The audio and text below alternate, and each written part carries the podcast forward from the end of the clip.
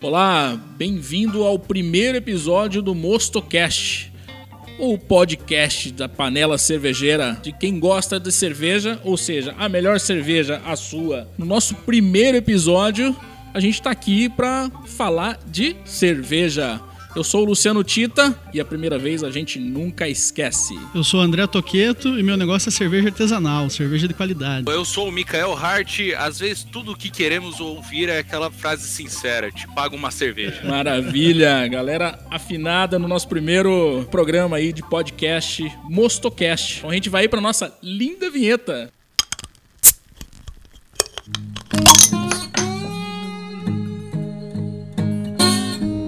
Mostocast.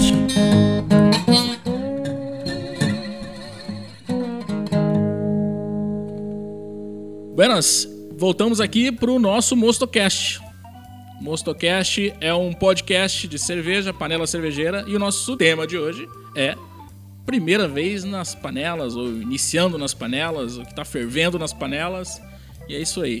Eu sou o Luciano Tita e na verdade sou um baita do entusiasta aí trouxe aí dois convidados que vão fazer parte do nosso processo histórico de podcast aí, que é o André, que é, já é um cervejeiro aí de que 12 anos? Isso, uns 12 anos mais ou menos desde o primeiro contato com a, a arte de fazer cerveja. É isso aí. E o Mikael, muito conhecido aí pelo grupo de Barbaroja, que está em Juí. Fala aí, Mika, como é que tá essa vida? Ah, aqui a gente vai atrás de cada vez mais cervejas diferentes, né? Mas eu sou cervejeiro raiz, eu sou de panela, panela até hoje. é isso aí. Então hoje a gente vai falar um pouco sobre esse início aí de vocês e, e, e um pouco de como eu sou entusiasta também e valorizo muito uma cerveja feita pelos amigos. Mas antes de tudo, uh, antes mesmo de ser lançado aí, algumas pessoas começaram a questionar, obviamente, quem não conhece muito, sobre o que é o mosto, né? E aí nós temos aqui dois especialistas aí para falar sobre o que é o mosto, né? O que, que é o mosto, Então, André? o mosto é a nossa primeira parte do líquido precioso, né? é a primeira parte do processo de fazer cerveja em que a gente é, converte os, os, os amidos né, presentes no malte em açúcares para que as leveduras possam depois fermentar e fazer a nossa cerveja. Então o mosto é, é essa parte, essa quantidade de, de malte, mistura de malte, água, uh, em que a gente vai fazer o processo de conversão aí dos amidos em açúcares. E é responsável pelo álcool? Isso, quanto mais, né, quanto mais açúcares nesse mosto, mais álcool a gente vai ter depois no resultado final da cerveja. Santo né? mosto. Resultado, isso, responsável pela cor, pelo sabor, né? É a nossa primeira a nossa primeiro estágio aí da, da, da, nossa bendita cerveja. Pode dizer que a gente acertou no nome, então. Sim, com certeza. É, Mika, fala aí, você que quase não bebe. O mosto, cara, nada mais é do que uma bebida doce pra caramba antes de vir o lúpulo, né? Onde vinha o lúpulo e a levedura, onde que eles alteram tudo o gosto dela, entendeu? É uma parada muito grudenta, sabe? Mas é aonde que quebrando todos os cereais, então, todos os malte, a gente fervendo ele quebra todas as enzimas, produzindo uma bebida muito doce. Maravilha! Esse é o Mosto Cast. Feito então aí, esclarecido o que é o mosto, vamos agora provar. Para quem não sabe, é... todo encontro nosso de podcast, o convidado traz uma cerveja, ou a gente compra uma cerveja, enfim, a gente sempre vai ter uma cerveja. E o André hoje trouxe as cervejas dele pra gente experimentar, a gente tomar e trocar uma ideia. Infelizmente, o Mika que está em Juí não vai provar. É, fica longe, né? A gente vai te contando aqui, Mika, como é que funciona isso. Vamos então pro quadro Proust, né? Eu imagino que você comprou uma cervejinha para acompanhar a gente aí, né? Eu tô com uma Tupiniquim Helles aqui ah, pra mim. Não, não esperava menos, não. é verdade, hein? a Tupiniquim é, é pressão. Vamos lá então pro quadro Proust, que nada mais é experimentar a cerveja do dia. Vou abrir a cerveja aqui, vamos ver se ela faz o barulhinho. Eita! Esse é o. Como é que é? é? O sinal da carbonatação? Isso. Qual estilo que é esse daí? Essa é uma German Pilsner. Pilsner. Então, essa é a primeira cerveja que foi aberta aqui. É a cerveja do André, uma German Pils. Pilsner. Isso, Pils ou Pilsner. Aí cada região chama de uma coisa, não tem problema não. É cheirosa. É o Pilsen, a Pilsen. Fermentação baixa. Saúde. Deixa eu dar um Prost. barulho aqui também, pra fazer de conta que eu tô junto. Que cheirosa. Saúde. Então essa, essa cerveja, esse estilo German Pilsner é um estilo alemão, né? German, é óbvio. É de uma cerveja clarinha, né? De fermentação lager, né? De, de fermentação ah, com leveduras eh, que fermentam a temperatura mais baixa. Ah, é um estilo que foi adaptado pelos alemães da famosa Pilsen tcheca, né? A Pilsen tcheca foi uma das primeiras Pilsens, né? feita lá na República Tcheca e os alemães adaptaram essa cerveja para eles, né? E ela e para as características dos ingredientes e o processo que eles tinham. Então é uma cerveja um pouco mais seca, assim, um pouco mais amarga é, do que as cervejas pilsens, né? É, premium que a gente costuma tomar, né? Ela é mais maltada, né? Tem um malte bem presente, assim, é, em relação àquelas outras cervejas, ah, as pilsens comuns aqui que a gente encontra, né? Também para vender por aí, né? Então é um estilo dos mais consumidos, né? Na Alemanha é um dos mais consumidos. E é parecido com o que a gente gosta aqui no Brasil, né? Refrescante, mata sede, Ela é bem amarga, né? Qual que é o bem IBU dela? amarga. Ela tem uns 40 IBUs, mais ou menos. 40? Isso, é o estilo, essa, essa German Pilsner é uma Pilsner um pouco mais amarguinha mesmo, assim, é a característica dela. Isso daí é o que difere ela de uma Helles, correto? Isso, essa, ah, o amargor e o corpo também, ela é um pouco mais seca, né? É, que a Helles também. A Helles tem um pouquinho mais de corpo. É, A Helles é o que eu tô tomando aqui. Então eu tô. Tamo é, aí. um pouquinho mais de doçor. Você estamos na linha, tá na linha. E ó, que eu nem sabia que você ia trazer essa pra gente. E a pergunta é, o malte usado Malte é usado malte Pilsen normal. Então, assim, é, sempre que você vai fazer um estilo, você procura é, as características do estilo. Às vezes você consegue reproduzir essas características usando ingredientes que você tem à disposição, outras vezes até você precisaria conseguir um ingrediente que vem lá da região onde a cerveja, o estilo nasceu, né? Mas nunca é, é obrigatório você usar o ingrediente que veio lá da região é, do estilo. Você pode, o importante é você reproduzir as características. Se você conseguir fazer isso com ingredientes locais, com o lúpulo que você plantou no seu quintal, tá valendo, né? Isso que importa. Olha aí, ó. Essa- é, fica a dica, né? Tem uns amigos meus que querem fazer cerveja que falam, não, mas tá, tá chegando da Alemanha o malte, tá chegando. É, em geral a gente consegue às vezes coisas de qualidade é, um pouco maior, né? Vindo de fora. Então o pessoal gosta bastante de, de usar é, matérias-primas de qualidade, vamos dizer assim, né? Mas isso nunca é um requisito essencial, né? Você consegue fazer é, também reproduzir estilos com ingredientes é, locais da região, né? Em alguns casos. Mas, Toqueto, você usou nessa daí lúpulos alemães? Somente? Se isso, o malte, é, não me lembro nem a marca do malte, mas o malte comum que eu costumo comprar aqui na região, né? Da Agrária. E acho que foi da Agrária isso. E os lúpulos, os lúpulos são alemães. É, o lúpulo é uma coisa mais difícil de se conseguir é, na região, né? Então, aqui no Brasil, né, tem pouca coisa plantada. E nesse estilo particularmente, para tentar trazer também um pouquinho das características do estilo, aí é lúpulo, lúpulo alemão. E o lúpulo é responsável por esse aroma que dá. Isso. Essa cerveja ela tem um pouquinho de aroma de um fermento de pão, assim, bem leve. Não sei se você sente. Isso não é do lúpulo, mas o, o floralzinho que aparece um pouquinho é do lúpulo. É, Mika, você perdeu. Perdi, cara! Você perdeu. Ele caiu esbuteado do bolso mesmo. Cara, mas assim, eu acho que pro brasileiro ela é uma cerveja que vai entrar, entra de boa, assim, pelo mercado. Sim, vai muito bem, vai muito bem. Aqui em Foz do Iguaçu a gente consegue muito encontrar ela na região porque é, o Paraguai importa muito essas cervejas alemãs mais clarinhas, essas é bastante fácil pra gente encontrar aqui Pode na região. chamar ela de estilo. tradicional? Uma cerveja tradicional? Sim, tradicional da Alemanha, é, é bem típico lá, vai encontrar bastante. Ele, lá eles têm várias, muitas variações, assim, por região. A mesma cerveja muda de região, ela já muda um pouquinho as características dela, assim, também. Eu acho que cervejas pra introduzir é bom essa Pils, a Helles, a ESB, esses estilos, né? Pra galera que tá começando no mundo cervejeiro. Pra, no caso de degustação, Com né? certeza. É uma cerveja dessa aqui, pode servir pra qualquer um praticamente. No máximo a pessoa fala assim, ah, é um pouquinho mais amarga. Mas é muito parecido com a cerveja que em geral as pessoas consomem, né? É, em grande quantidade. Então, o pessoal não vai achar tão estranho. É, no, no primeiro, nos primeiros goles você sente o amargor e o seco, Hum. né? O, a- bem Isso. seco. Depois você começa a acostumar. Você começa já a associar com alguma cerveja que, embora essa seja muito melhor e muito bem feita, viu? Parabéns. É, cervejeiro caseiro é, nunca fica feliz com o que faz, né? Sempre procurando melhorar e aprender. E essa é a brincadeira gostosa do negócio. Sempre, sempre acha defeito na cerveja que faz. É, essa é a busca pela perfeição. É. E o legal é que o cervejeiro caseiro, quando você faz uma cerveja de panela, nenhuma fica igual a outra, entendeu? Sempre você dá aquela. Ih, esqueci, fermentei um pouco mais. Ih, não sei o que, cozinhei um pouco mais, entendeu? Daí muda bastante o gosto já. É aquela saga, né? Em busca da cerveja perfeita, mas. É. em busca da cerveja perfeita, gostei.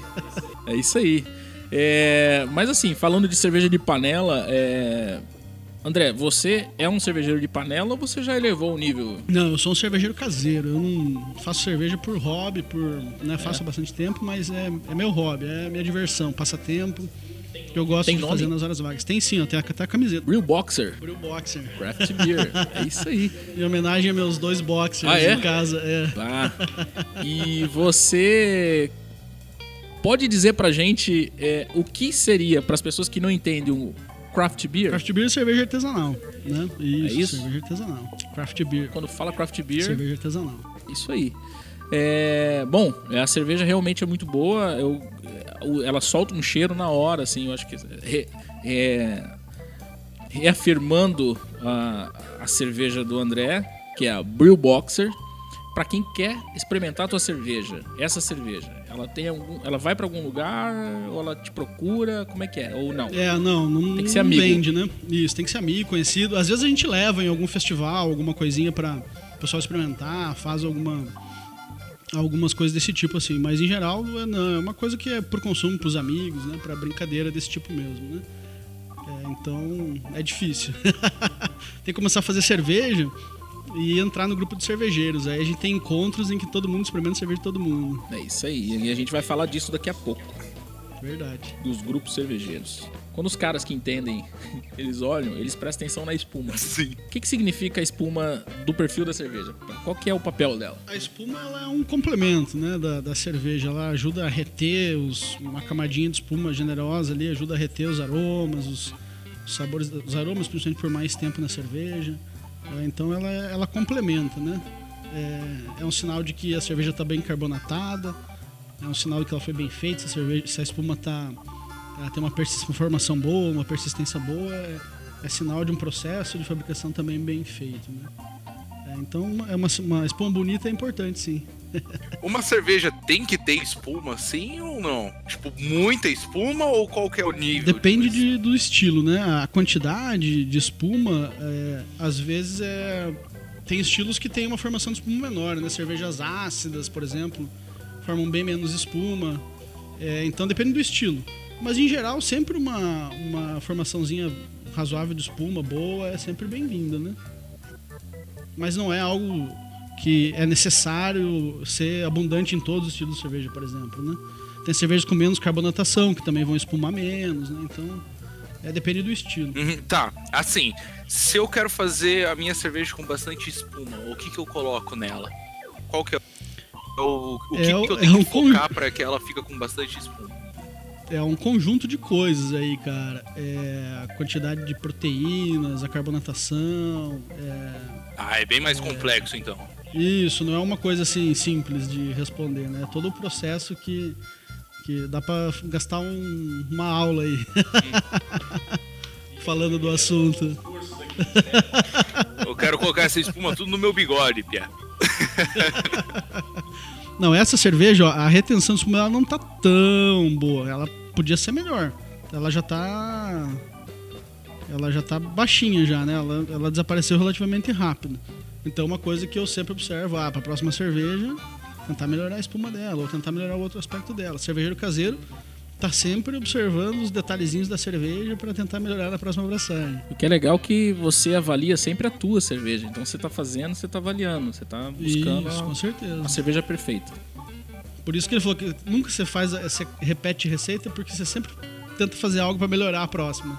Ô, Tuqueto, é, quantas vezes você já fez essa Pils? Ou é a primeira receita sua? Primeira vez? O que, que você achou? Foi favorável Primeira pra ti? Eu gostei, cara. Eu acho que pra uma German, ela talvez um pouquinho mais seca.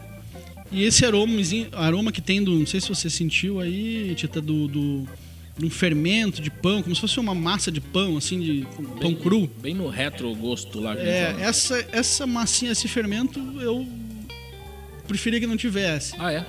É. é men a- a- o pãozinho, pão cru, tudo bem, mas a- o fermento me incomodou um pouco. Mas é assim, né? Você sempre, sempre quer melhorar. Isso é, isso- mas eu gostei do resultado, tá uma cerveja legal. é, isso é uma desculpa pra voltar a fazer, né? É, com certeza. Pra você deixar ela um pouco mais seca que você. Que nem você falou, qual que é. O que que você mudaria nela pra você fazer? É, a aveia que coloca? Não, não, não. É, faria uma mosturação numa temperatura um pouco mais baixa, né? Ou de repente trocar a levedura, né? Algo nesse sentido aí. Entendeu? Mas a aveia deixa no processo de. A ve- a aveia, a aveia dá mais, dá mais maciez, né? Não é secura, não. A aveia dá mais Ah, tá. maciez Não, pra então eu confundi. É isso, vamos ajustando, né? Então vamos ao tema. Vamos ao tema aqui no Mosto Cast, panela cervejeira, iniciando o começo de tudo, o primeiro episódio. Então a gente vai começar aqui com os nossos convidados, com o nosso tema principal, iniciando na panela cervejeira. E a gente vai entender do André Toqueto e do Mikael Hart, que são os nossos convidados cervejeiros, como começou a fazer cerveja? Por que vocês É, começaram? Eu basicamente sempre gostei cerveja? de beber cerveja, né? Então a gente começa a querer fazer cerveja bebendo cerveja, sendo alguém que bebe cerveja. É, então aí eh, bebia sempre gostava, gostei de beber cerveja aos montes, né? Jovem, né? Aquela coisa toda. Quantidade, né? Então, em 2006 eu vim, voltei para Foz do Iguaçu para trabalhar, morar por aqui e tal. E um colega meu de trabalho que veio para cá também na mesma época já fazia cerveja. Ele veio de Florianópolis e fazia cerveja lá. É, então, no primeiro, os primeiros contatos da, da nova turma que ia trabalhar junto, a gente já fez amizade. E eu já comecei a acompanhar ele a fazer cerveja, comecei a ajudar ele a fazer cerveja. Então, ele era o, o chefe do, do- da produção e eu era o ajudante. Era o limpar, pa- limpar panela, lavar panela, dá bastante trabalho. E isso foi em 2006, né? 2006. É, isso, e- de lá pra cá o, o, o gosto foi aumentando, né? Teve uns períodos ali que a gente, naquela época era muito difícil conseguir insumos, conseguir equipamentos. Então teve uma época que a gente deu uma desistida, parou de fazer, depois voltou.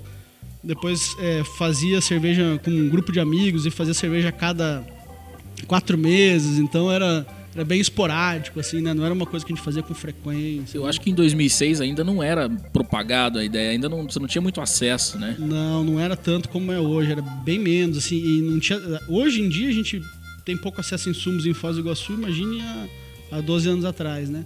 Então não tinha realmente, era difícil, a gente é, comprava saco, saco de malte na Argentina, por exemplo. Era mais fácil conseguir saco de malte na Argentina do que aqui.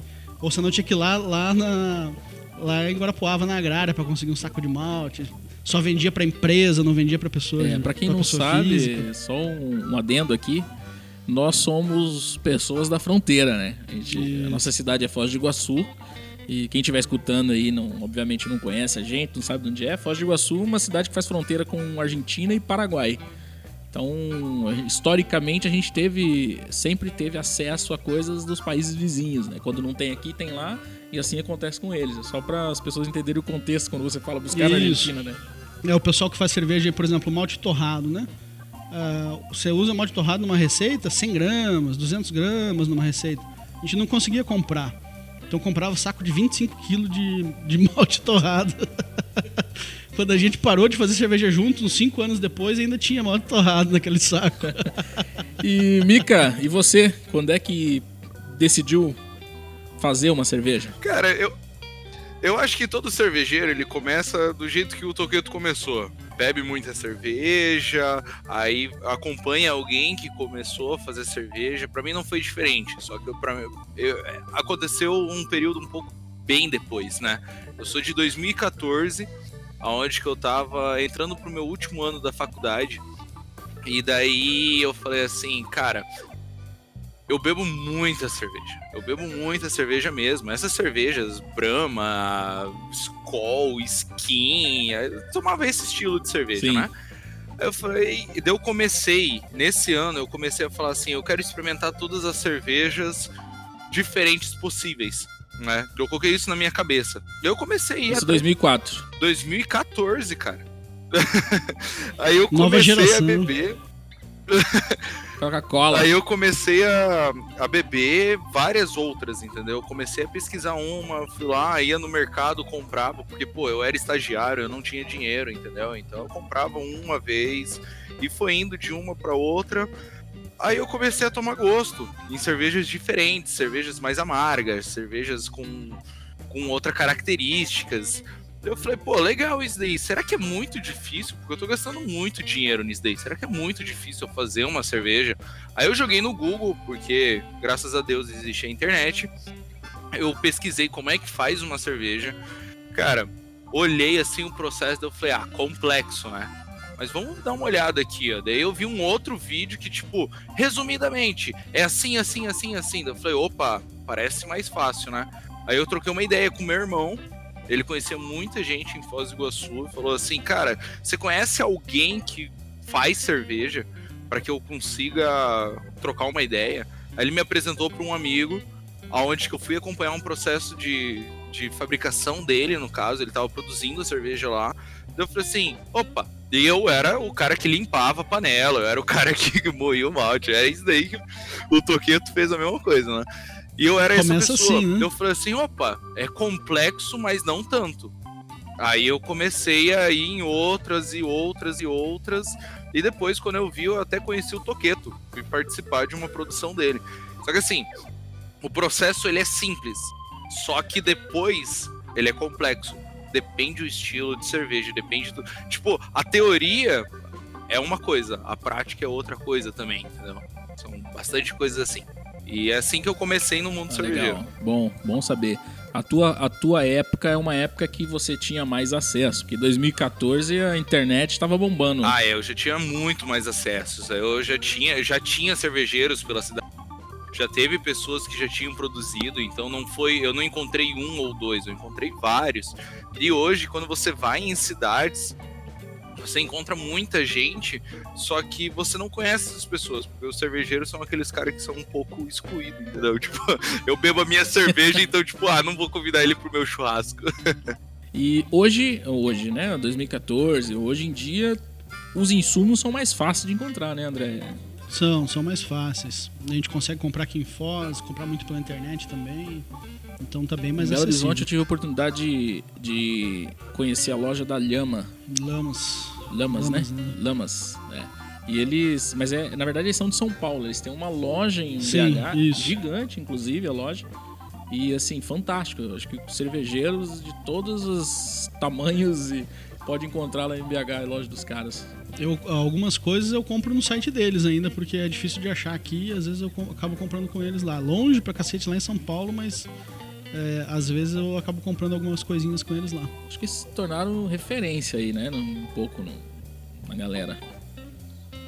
Bom, e vamos falar de- do momento da sua vida, André, que você lá com a sua panela, pensando e estruturando a cerveja, você falou: não, eu preciso aprimorar, preciso subir o nível da minha cerveja.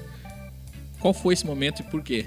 É, então, depois que eu comecei a fazer cerveja com esse amigo meu, a gente ficou por muitos anos. Depois a gente foi morar numa república junto, então começamos a fazer cerveja junto por muito tempo, muitos anos fazendo cerveja junto. E ele sempre era o, o, o que manjava mais, sabia o, o que dava, dava alguma coisa errada, ele sabia o porquê, sabia eh, os porquês da coisa, né? É, e eu tinha muito só aquela experiência prática ali, sem ter estudado, então Sim. ele já tinha estudado. É, então eu ficava mais na dependência dele, assim, quando a coisa apertava ou quando os conceitos eram necessários, é, era ele que, que sabia o que ia acontecer. É, e com o passar do tempo, a, a gente foi ficando velho, né? É, cada um indo pro seu canto e tal. É, e eu- Conta pra pagar. isso, né? A República se desfez, né? É, então é, eu falei assim, pô, eu fazer cerveja é alguma coisa que eu gosto mesmo. É, é um hobby que eu quero levar pra frente. Então eu vou vou ficar mais independente, né? Eu já fazia cerveja sozinho e tal, mas é, seguia aquelas receitinhas e tal, não, não tinha muita independência, assim, né? Então resolvi ir atrás de cursos, estudar um pouco mais pra, para entender melhor o processo, o que acontecia, conceitos mesmo, estudar. Assim, chega uma hora, eu, que nem o, Mikael falou, hoje em dia você consegue muita informação na internet, vídeos e tal. Fica muito fácil de você começar a fazer cerveja. Mas a partir de certo ponto você tem que dar uma estudada se você quiser é, continuar melhorando, né? Então. Foi eu- aí que você percebeu que. Isso. Ah, agora Eu vou- cheguei até aqui. É, você não, é uma coisa que eu gosto de fazer, então vou levar pra frente. Aí eu falei, não, então vou, vou estudar um pouco mais. É isso aí, fazer uns cursos aí pra, pra melhorar um pouco, entender melhor o processo. Isso, isso, isso foi em que ano? Isso foi em 2016, comecinho, final de 2015, começo de 2016. Então se passaram o quê? De 2006 a 2016 deu 10 Dez- anos. Isso. 10 anos. Teve influência Mikael nisso daí ou não? Mikael não, por quê? Porque o Mikael disse que, Ah, não, Mikael ô, disse que fez louco, eu cerveja já tinha acho que 2014. feito uma cerveja contigo aí junto. Lá, no, lá em casa ou na República? Não, na sua casa. Então foi depois. Eu não lembro que ano que Foi depois de conheci, verdade. 2016, fi. Deve ter sido em 2016. É, eu acho que foi então quando você acabou de voltar. Isso, do primeiro Foi bem curso. mais ou menos nessa época que eu te conheci. Deve ser sim. Mica, e você, cara? É... Fala pra gente o nome da tua cerveja. Cara, a minha cerveja se chama Tu Madre. O porquê desse nome é por causa que na época eu tinha muita influência da galera da faculdade, né? E na faculdade lá, piazão, imagina, eu me formei aos 20 anos na faculdade. Então eles estavam naquele tipo, ah, não sei o que, é tua mãe, tua mãe, tua mãe. E eu, tipo, ah, caraca, preciso dar um nome assim pra minha cerveja e tal. O que, que eu vou escolher? Aí eu escolhi dar o nome de Tumadre pra ela, aonde que ficou pela parte da zoeira. É até uma homenagem à parte da, da minha faculdade também, onde os caras me ajudaram bastante. Eu levei um, alguns lotes da minha cerveja pra lá, pra gente tomar em festa, em churrasco e tudo mais. A galera curtiu e até hoje eu fiquei com, com esse nome aí que eu gosto bastante. Eu tive a oportunidade de tomar uma cerveja tua, colaborativa, né? Pode chamar assim. Uhum. Qual era a cerveja que a gente tomou aquela vez? Cara, a gente fez. Na verdade, eu acho que ela não consegue seguir o perfil, por causa que a gente juntou um monte de coisas aleatórias que a gente encontrou. Meu estilo de fazer cerveja é assim: a gente junta um monte de coisa aleatória pra fazer e fazer com que ela fique legalzinha. Ou seja, tomar. sobras de malte, etc. Exato. E vai fazendo É, sai uma cerveja. Pra você ter uma noção, quem me salvou nessa cerveja aí, o Silveira do Castelo Alemão. Aonde que ele me entregou uns lúpulos lá, e eu falei também com. Agora eu esqueci o nome do, do- do outro cervejeiro, que ele me entregou um outro tipo de lúpulo também. Galera foi atrás de malte base pra mim fazer, entendeu? Mas assim, quase todas as minhas receitas eu uso como malte base é, Viena. É, todo mundo quase me conhece como o cara que usa malte Viena por aí. Viena Coringa. e qual foi a pior cerveja que você já fez, Mika? Cara, a pior cerveja que eu fiz, é, provavelmente deve ter sido várias, mas realmente teve algumas que. algumas que contaminaram. E daí é jogar fora. E isso se torna a pior cerveja, então, entendeu?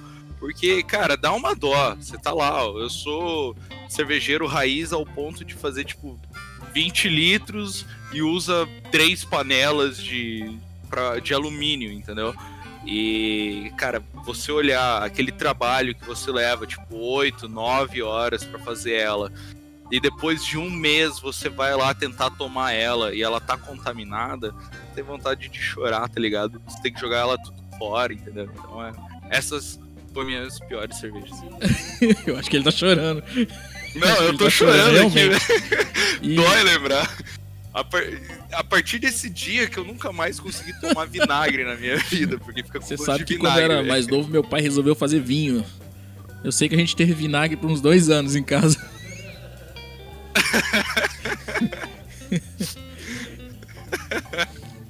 É isso daí mesmo, cara. É Roma, cerveja e E vinagre. André, abre teu coração, qual foi a pior?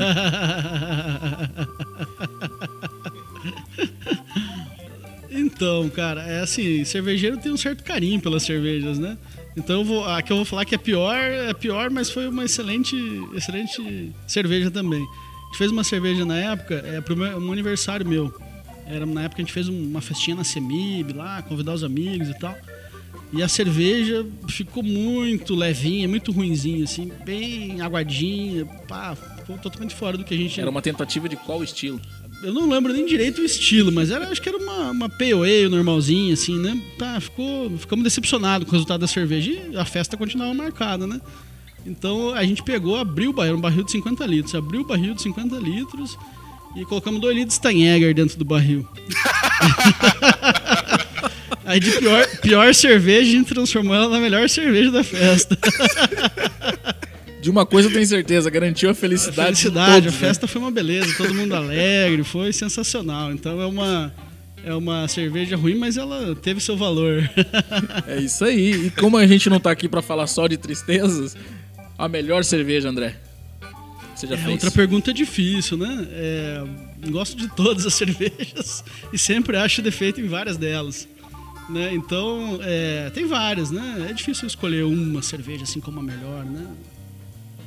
É difícil. Mas tem uma que você fala, pá, essa foi foda. Talvez uma, uma Old Ale que eu fiz uma vez, que eu botei um, um carvalho misturado no rum e coloquei nela e tal, que ficou assim com um gostinho diferente, que eu gostei bastante. É, talvez essa, se fosse. Mas é difícil, hein? É difícil, É? igual você assim, ter um monte de filho, assim, você fala assim, ah, escolhe o mais bonito, né? Difícil. Mas a mais elogiada.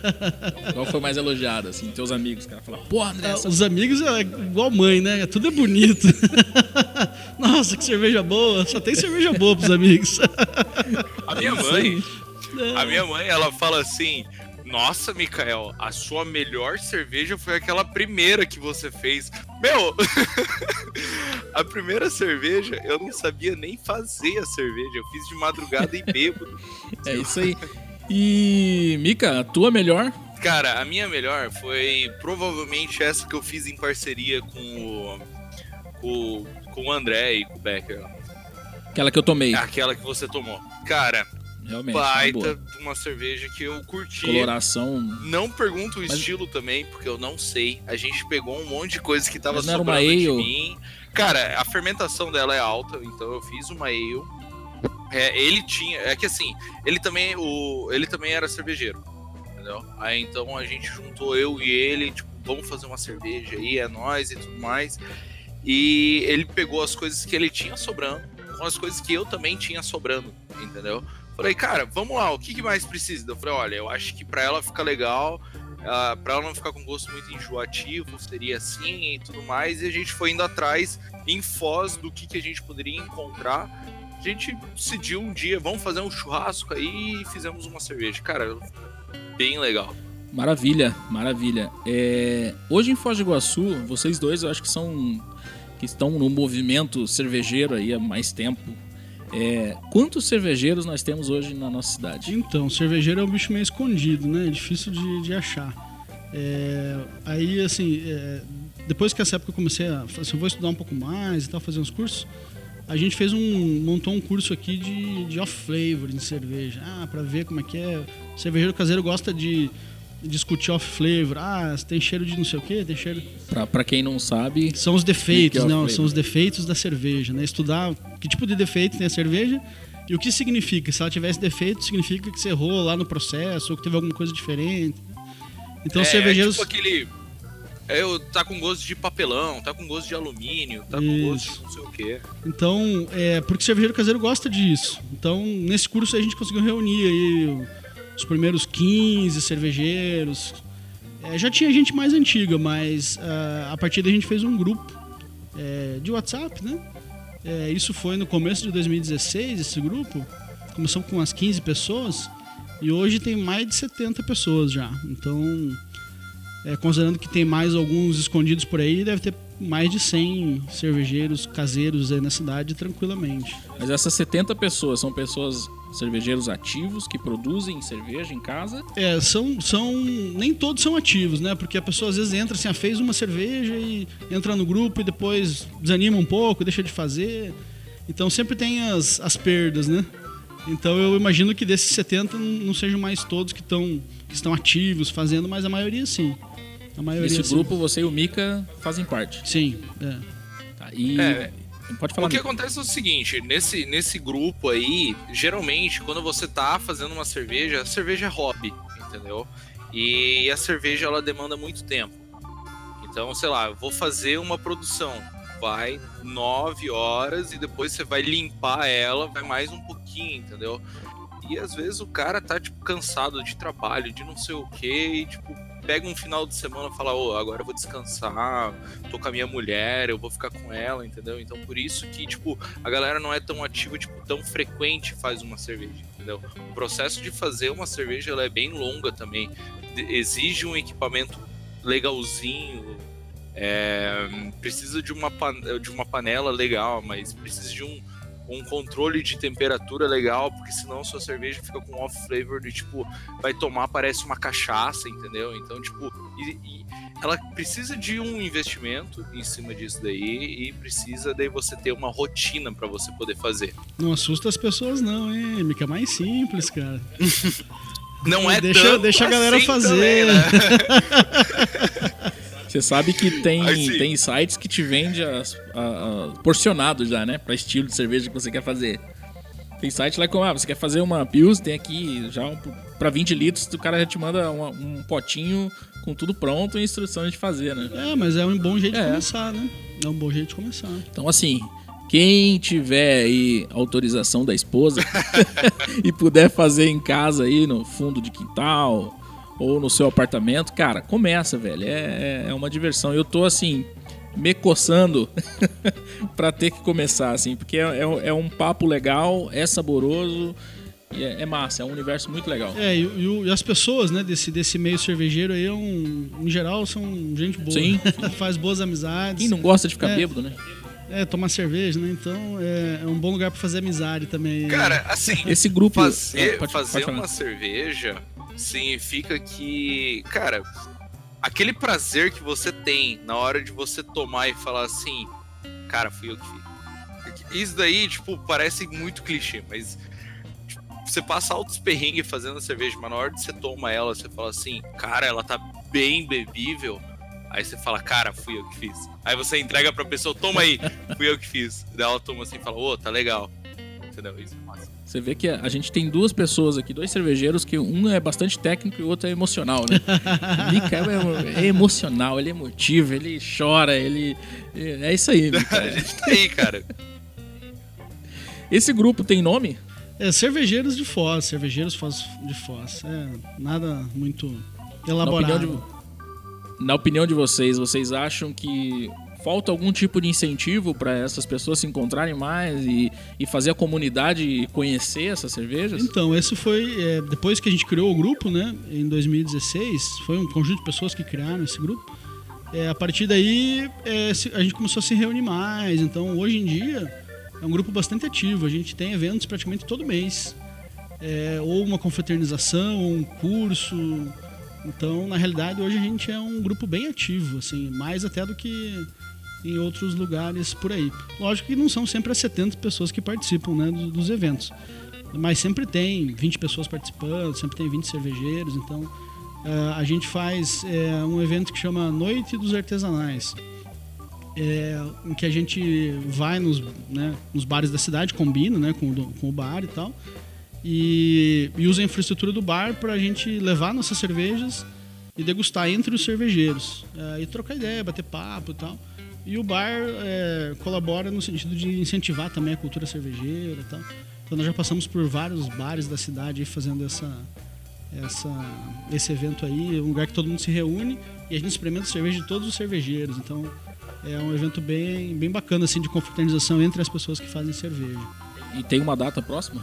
Não, o próximo vai ser, deixa eu pensar, é, acho que vai ser em novembro, novembro ou dezembro.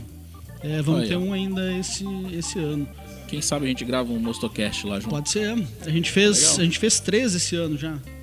É, o primeiro deles foi lá no, no Mestre Cervejeiro, na loja lá. É, depois a gente fez um no La Colina. É, e depois Tem o Michel lá que também Isso, faz que cerveja. também faz cerveja. Então é assim, o pessoal que os bares que a gente vai, logicamente, são bares de cerveja, ou que fazem cerveja, ou, né? E o último agora foi no Kings Pub, aqui pertinho, aqui. É, que também é cervejeiro. Que também é cervejeiro e tem cerveja também. Então, e assim a gente vai percorrendo os bares da cidade. É Proclamando aí. a palavra da cerveja, né? Evangelizando, né? O legal desse grupo então é do WhatsApp é por causa que são vários cervejeiros e são de vários níveis, entendeu? Tanto o cervejeiro raiz quanto os caras que já tem mais estudo toqueto. É, quando alguém tá com uma dúvida, ele joga no grupo, tipo, sem a vergonha de falar no grupo, e a pessoa vai lá e responde, entendeu? Tipo, ah, ela. É, a cerveja ficou assim por causa que você errou em tal etapa, entendeu? É tipo, a galera se ajudando para poder melhorar o gosto da cerveja, entendeu? Tá, então existe, um, existe um, uma aceitação do grupo de que é, pode sofrer críticas ou né, coisas parecidas. Críticas assim, construtivas, né? É. Construtivas, né? Toda vez que você fala da cerveja de alguém, é, bom falar com carinho, é. mesmo que, for, mesmo que seja uma crítica, né? Se não tiver amor aos dentes. Ah, Afinal, é o filho, é, filho da pessoa. Pô, teu filho aqui tá sem fralda, tá? Enfim, é isso aí. Tem que falar com carinho.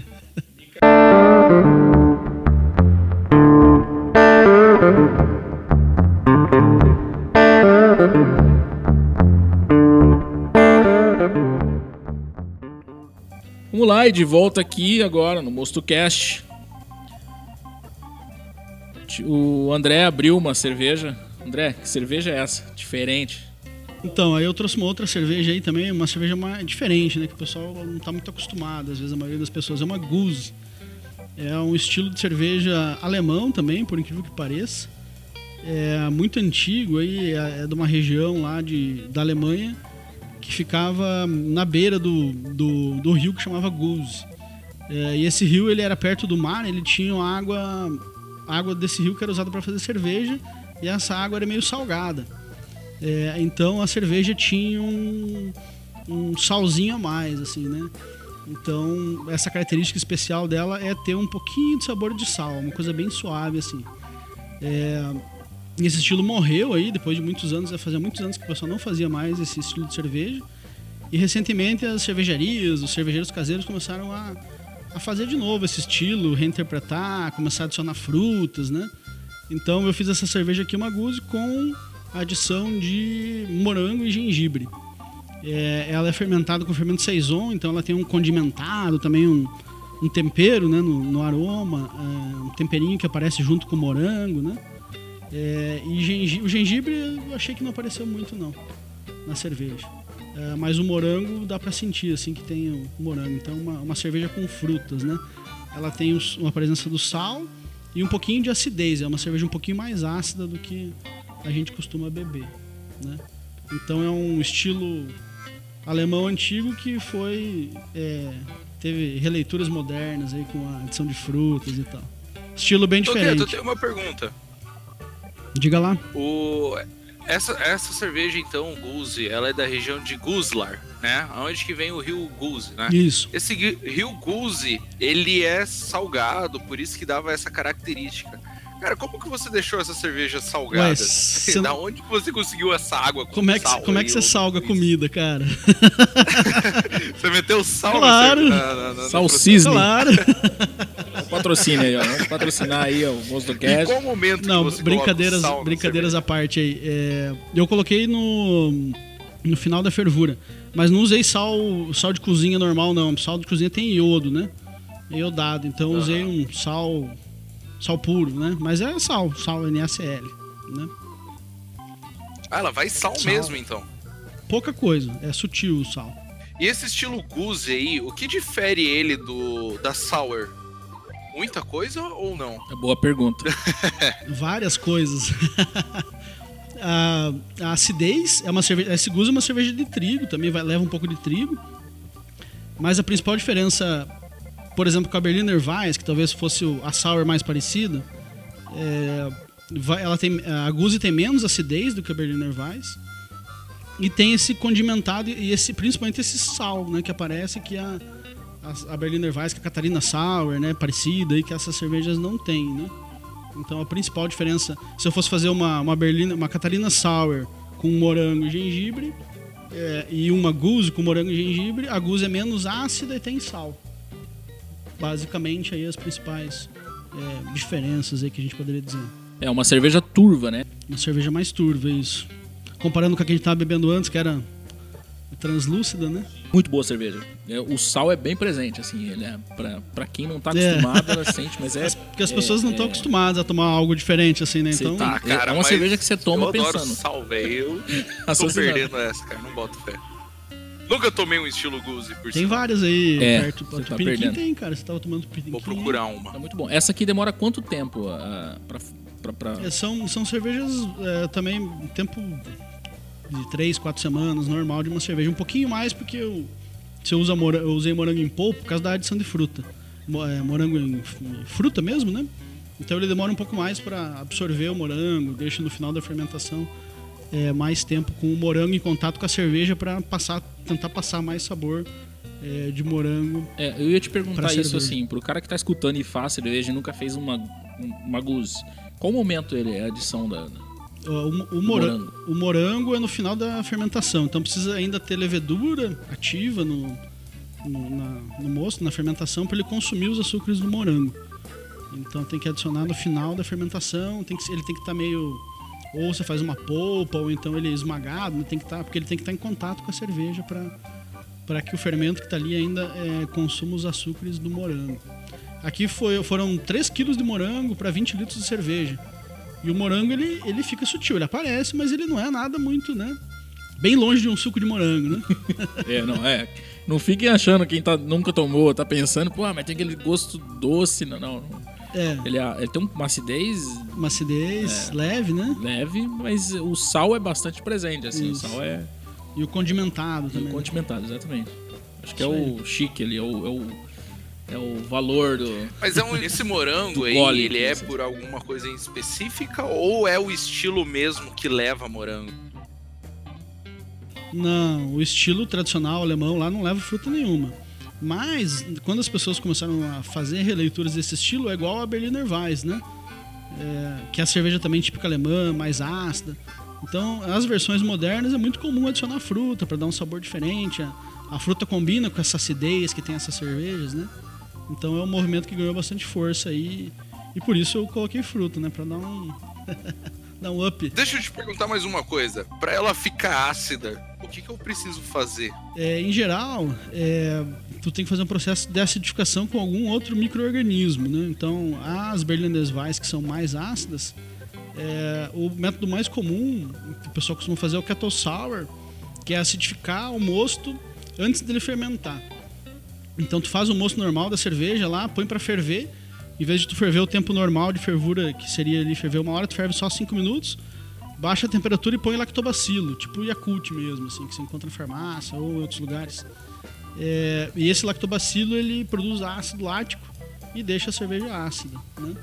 É, essa guza aqui, como ela não é tão ácida quanto as Berliner Weiss, é, dá para acidificar só adicionando ácido ou malte acidificado. É, talvez a, a sua adição de ácido puro ela, ela deixa a cerveja menos complexa do que a acidez que produz o, o lactobacilo, né?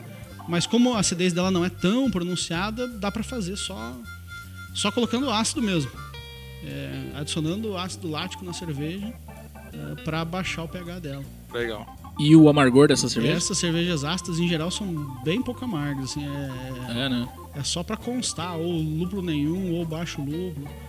Tem o pessoal que faz umas sour IPAs aí, mas é, é um desafio de equilibrar o acidez com o amargor, né? Em geral, é, as cervejas ácidas não tem tanto amargor. Mas ela é muito cheirosa, viu? Eu gostei bastante. Nunca tinha tomado. Diferente, uma- diferente. é. é. E, e- e o, e o índice dela de. O álcool aqui é o quê? É baixinho, cara, 5,5. Nada muito. Então pode dizer que eu tô meio bêbado por conta da cerveja anterior. É, é dos 10 copos que você tomou, cara.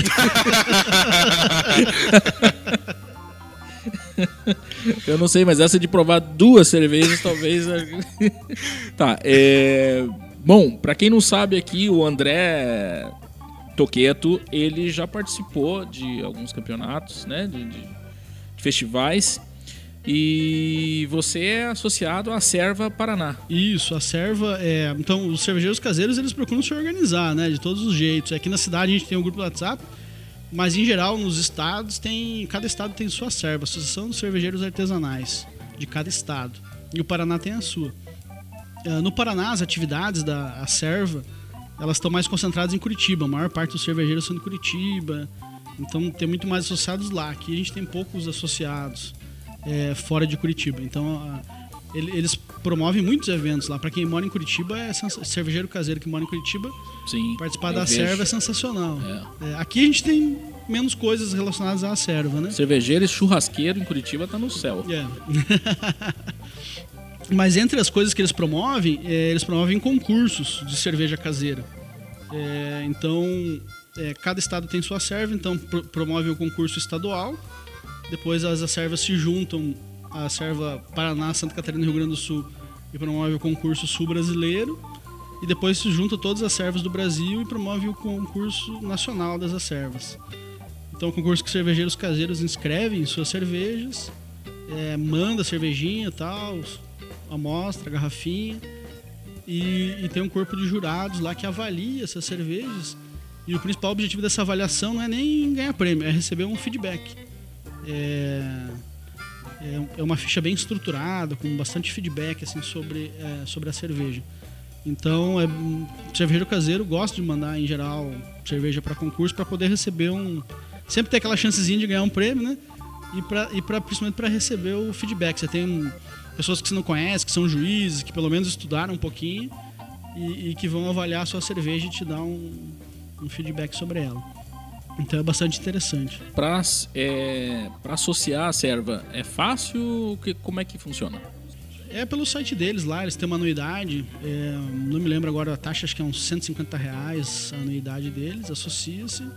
E aí você pode começar a participar desses, desses concursos e de outras atividades. Para quem está fora de Curitiba, tem menos, ou, ou das, no caso do Paraná, né? Em outros estados, a serva às vezes é mais ativa em regiões. Santa Catarina, eu sei, por exemplo, que, que tem várias regionais muito ativas e tal. Então, paga anuidade e você participa da, da programação deles, das festas, tem os descontos com, com pessoas, pessoal que vende insumo, bar que dá desconto. Lá em Curitiba é bom, tem bar, tem loja de insumo. Oh, vamos provocar por aqui, né? Pra que isso E aconteça. pra gente de longe aqui, a principal vantagem é participar do, poder participar dos concursos. Para participar do concurso, é burocrático você enviar a tua cerveja? Tem um processo bem difícil nisso? Como é que funciona? O processo do concurso é simples, mas pra gente enviar, o ruim é usar o correio, né? A acaba dependendo do correio, transportador. Como cerveja caseira não tem nota fiscal, então às vezes encontra uns desafios aí no envio da E, e a cerveja, gente da né? fronteira sofre ainda mais, né? sofre ainda mais, né? Em geral eu, eu, eu consigo enviar, assim, não tive problema em enviar via, via correios, mas eu tive colega que teve é, problema com a cerveja, os caras derrubaram Aí a caixa de cerveja, né? estourou as garrafas, voltou toda, toda estourada as garrafas do, do, do- do cara. Eu já tive problema de, de a cerveja chegar no concurso estourada, com vazando e tal. Então, é, o desafio pra gente é o transporte. Aí não adianta, né? Todo mundo sabe que pode, pode acontecer isso. É, então, quando os concursos são em outros lugares, o pessoal de Curitiba faz um. Eles recebem todas as cervejas lá em Curitiba e organizam um frete mais estruturado para levar para outro lugar. Mas a quem é de fora tem que mandar até Curitiba, pelo menos. né? Então, o desafio é a logística do frete, mas é. O concurso em si é simples, né? Você manda, em geral, quatro, quatro garrafas de cada estilo de cerveja que você quer mandar. E a sua cerveja concorre é, por estilo, né? Então você manda é, uma German Pilsner, ela vai concorrer dentro da, das categorias de, da categoria de German Pilsner e outras categorias que são similares, né? Então eles é, juntam as categorias que são cervejas parecidas e avaliam cada cerveja dentro do seu próprio estilo e dão uma nota para cada cerveja, uma premiação nesse lugar aí do, do- do- é, as melhores do estilo e depois a melhor de cada estilo vai para uma final, vamos dizer assim, que o pessoal da cerveja gosta de chamar de boss. É, e daí de lá sai a melhor cerveja do evento todo, do concurso todo. Legal. E André, é, você foi ganhou em primeiro lugar em 2017 pela Serva Paraná o, a melhor Black IPA. Isso, eu mandei em 2017, eu mandei uma Black IPA para o concurso paranaense e ela ficou no primeiro lugar da categoria, né? Entre as, as Specialty IPA, na, na época era a categoria que Belgian IPA, Black IPA, tava tudo junto, né? Na mesma categoria. É, então, dentre, essas, dentre as cervejas dessa categoria, ficou em primeiro lugar. Felicidade. cervejeiro pro, pro cervejeiro caseiro é, um- é uma felicidade ganhar um prêmio, um prêmiozinho de concurso. Eu mal conheço e já considero muito. É, e qual- quais eram as, as características dessa tua Black IPA, assim? Por que, que você acha que ela É, a ganhou? Black IPA, o- acho que talvez o, o, o- o que mais. O desafio dela é, é fazer uma cerveja que lembre muito a IPA na questão do amargor e do aroma, seja escura e tenha pouca característica do malte torrado, né? Então o desafio é, é deixar ela com menos escura e com menos característica possível do, do amargor do, do tostado, né? Aquele adstringente do torrado, né? Então se você simplesmente jogar o, o malte escuro junto na sua IPA, provavelmente você vai levar um pouquinho desse adstringente, desse, desse torrado e não vai sair uma boa Black IPA. Então, o que o pessoal, é, eu fiz e, todo mundo costuma fazer nessas cervejas é, é fazer uma infusão a frio do malte torrado, em vez de jogar uma torrada na mostura, né, para fazer no mosto, junto com os outros maltes, você deixa ele separado, faz uma infusão dele em água fria, e depois você adiciona essa água que ficou escura por causa da infusão no malte torrado, você joga, você filtra ela, joga só água só no final da fervura, né? Então você consegue escurecer a IPA é, sem dar tanta característica do, do, do torrado e das, da astringência do malte torrado. Então acho que essa é a, é a, pegada, a pegada desse estilo aí. A Black IPA, então, no caso, ela é uma IPA normal, só que ela é escura, ou não? É, dá pra simplificar dessa forma, né? É, Falando ela do vai ter uma. Grosso, né? Isso, é. É, ela vai ter alguma característica do, do, do torrado, não tem jeito, né?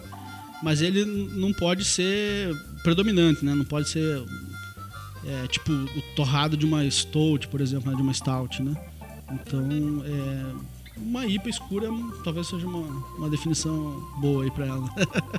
Você vai querer pôr pingo beer na, na IPA, não, né, Mikael? Eu escutei você abrindo alguma coisa aí. O que, que você abriu aí? Acabei de abrir uma session IPA pra mim aqui.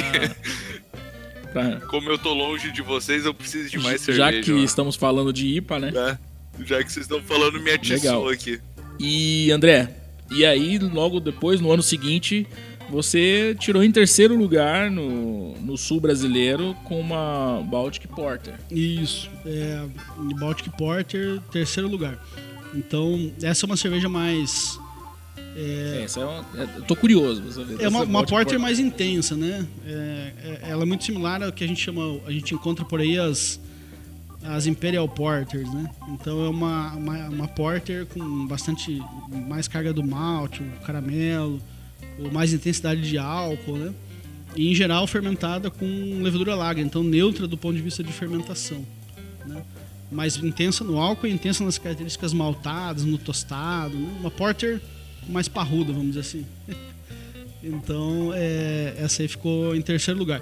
É interessante que, por exemplo, nesse, nesse concurso aí, é, não teve nem primeiro nem segundo nessa categoria.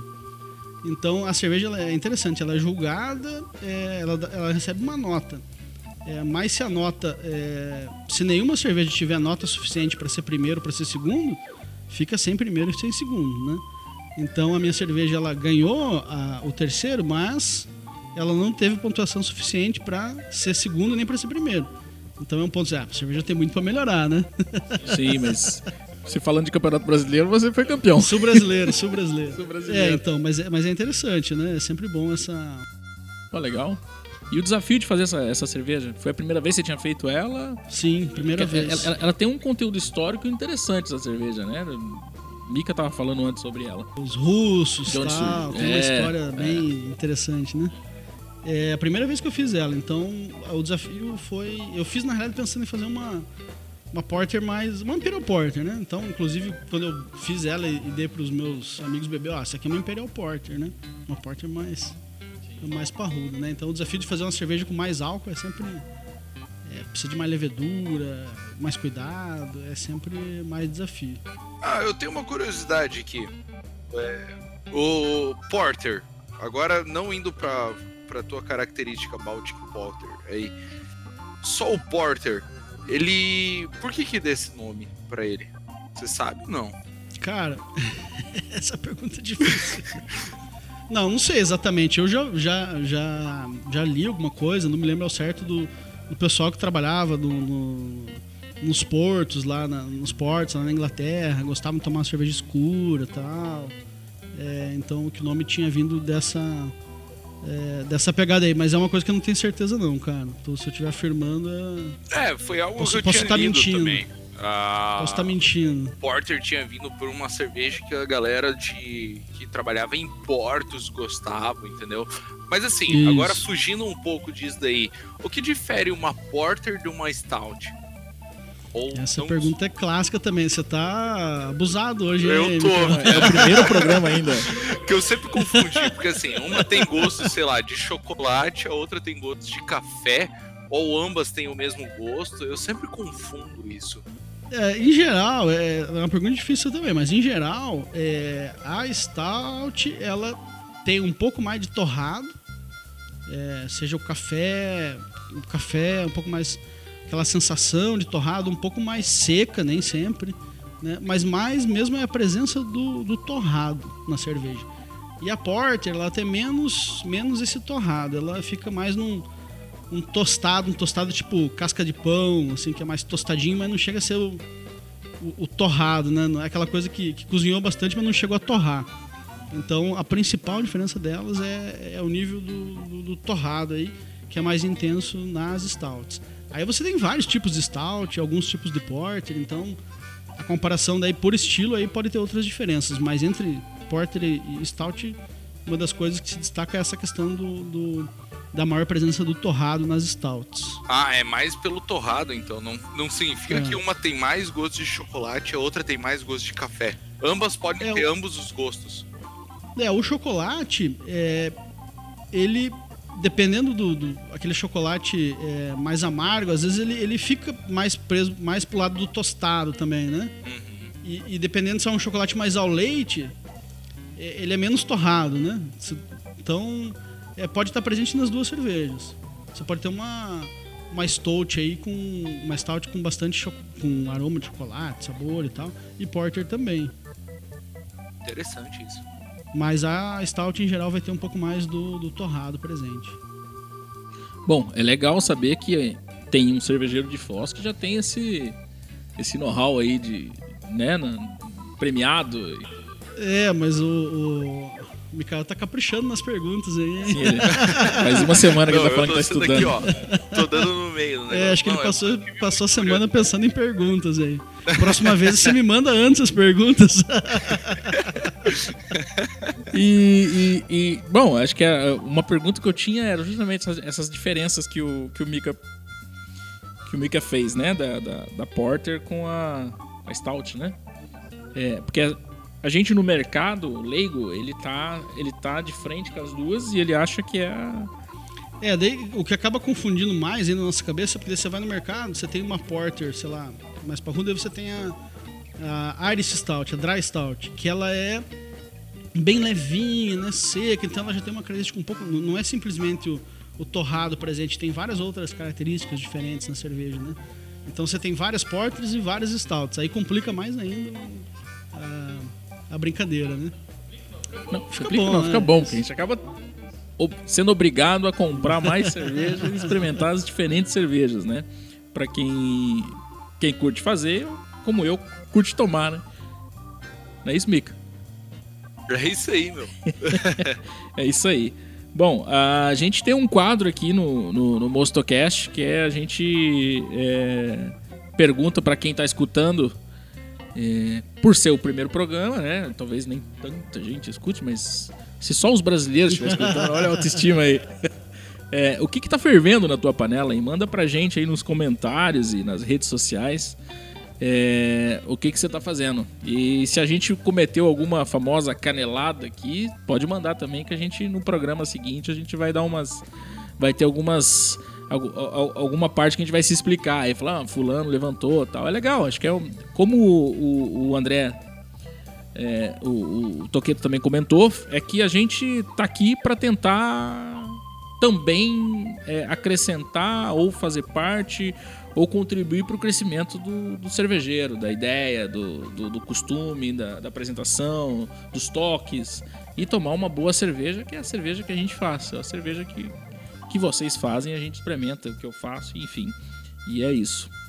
Os convidados de hoje, é, que serão frequentes aqui, a gente espera, que é o André, o Mikael e o Ricardo Machado, que não pôde vir por motivos pessoais, mas estará presente nos próximos. Uma pergunta que talvez é, você consiga me ajudar.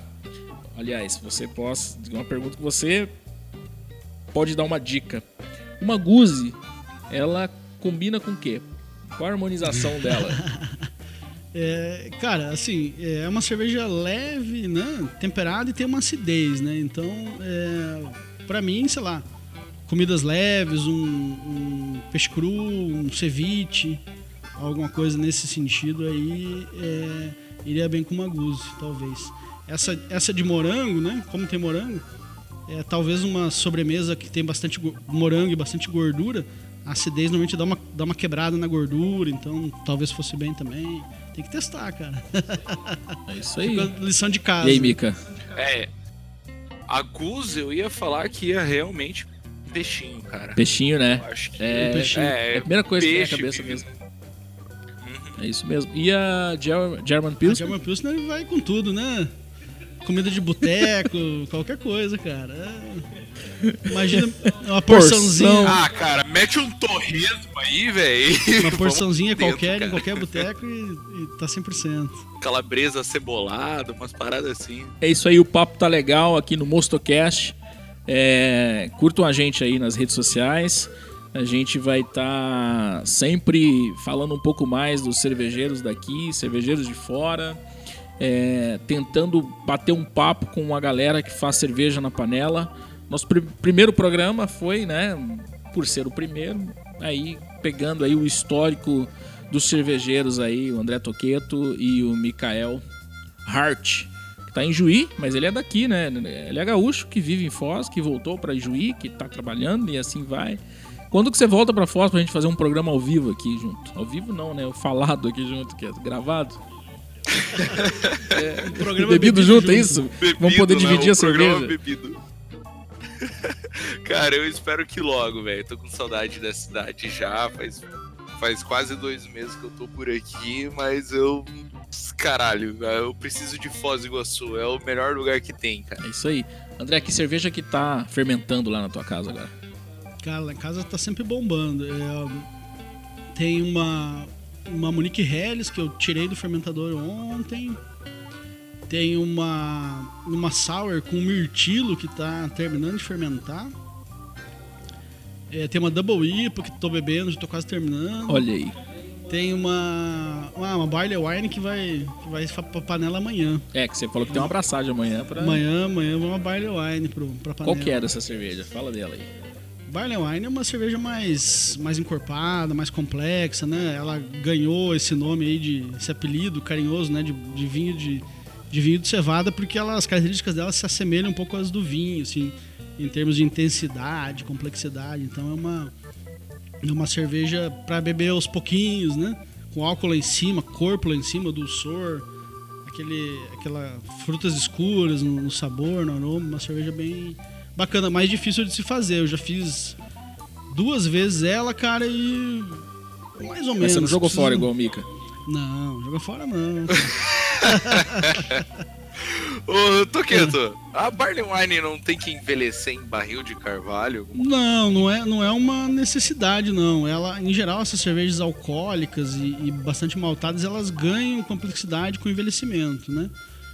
Hum. Então é bom envelhecer, dependendo de como ela é feita, o envelhecimento faz bem para a cerveja, dá mais características nela. Mas não é assim um, um, uma exigência assim 100%. E também a madeira também. A madeira pode ajudar, mas também não é necessário ser madeira, né? Sempre, né? Pode envelhecer é, na, na, própria garrafa ou em outro tipo de material. Mas uma cerveja envelhecida em barril de madeira sempre ganha complexidade, ganha coisas diferentes que sempre fica mais, mais gostosa. A gente, né? tem uma, a gente tem uma cervejaria que é a Way, né? Que ela tem disso. uma. Que ela tem uma cerveja namburana. Namburana, Way Amburana, isso. Whey é o quê? Curitibana? Foi a Curitiba. São José dos Pinhais. É, Que é um polo cervejeiro ali, Pinhais. isso, muita, muita cervejaria ali na região. É isso aí. É isso aí.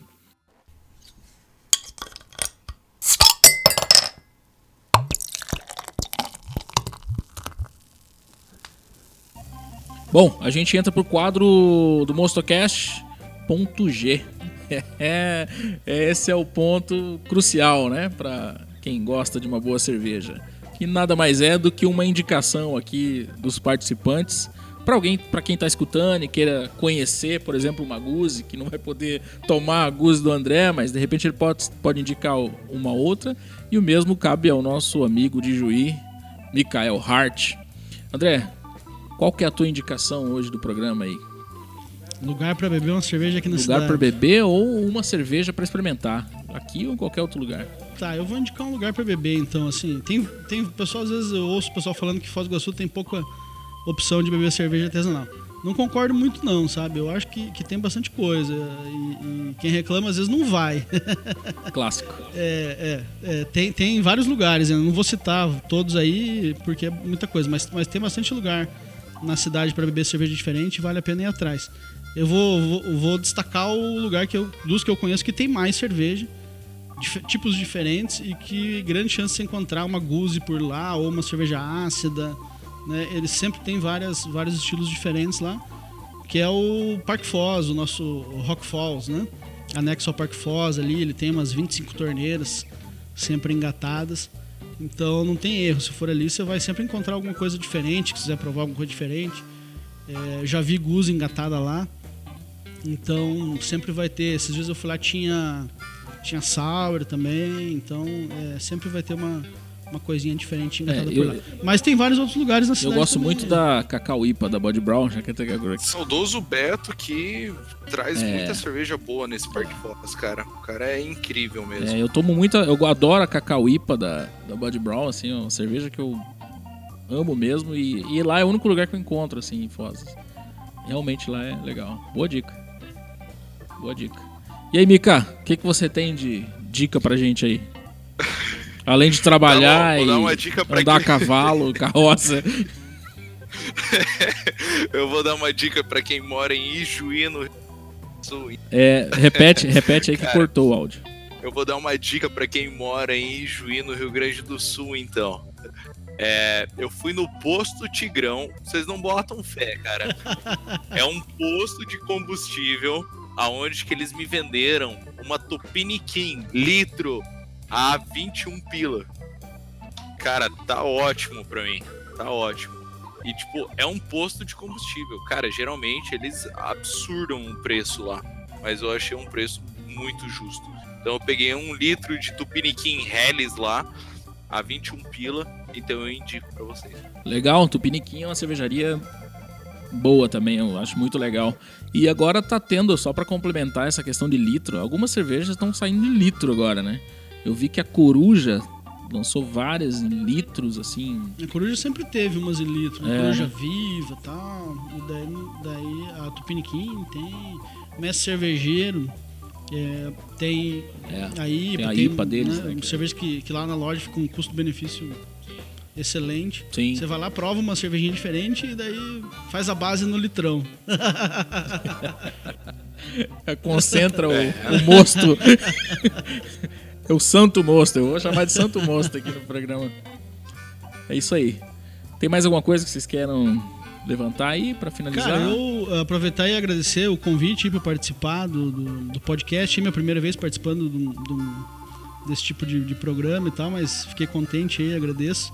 E acho que é uma coisa que agrega, né? É que cervejeiro caseiro gosta de ver o, o movimento cervejeiro crescer cada vez mais, então tudo que agregar nessa, nessa questão do, de um movimento por beber cerveja melhor, beber cerveja diferente, é, é vantagem aí. Foz do Iguaçu teve, eu acho, por muito tempo meio apagada aí no, no, no cenário cervejeiro, mas hoje em dia acho que a gente tem bastante opção na cidade para para beber cerveja boa. A gente tem muita cervejaria nova abrindo aqui na cidade, então é, o cenário aí é, pro próximo, próximos tempos aí vai ser muito bom.